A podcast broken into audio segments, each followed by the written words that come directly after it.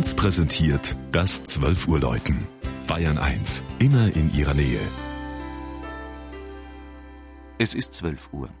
Das Mittagsläuten kommt heute aus Maria Birnbaum im Wittelsbacher Land.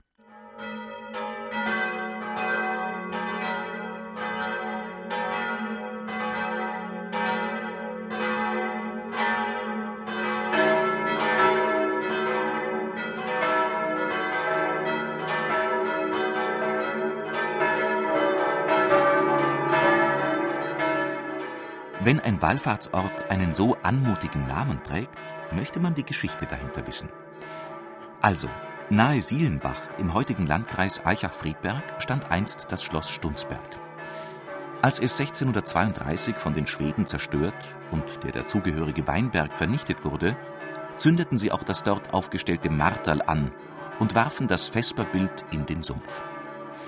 Ein Hirte fand die holzgeschnitzte Pietà und verwahrte sie in einem hohlen Birnbaum.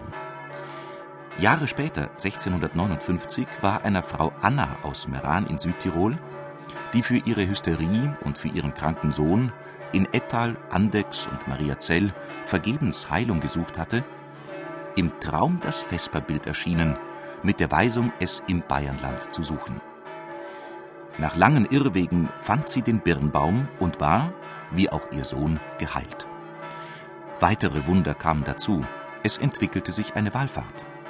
Und ab 1661 wurde auf Betreiben des Deutschordenskomturs Philipp Jakob von Kaltental der lebende Baum mit der heutigen Kirche umbaut.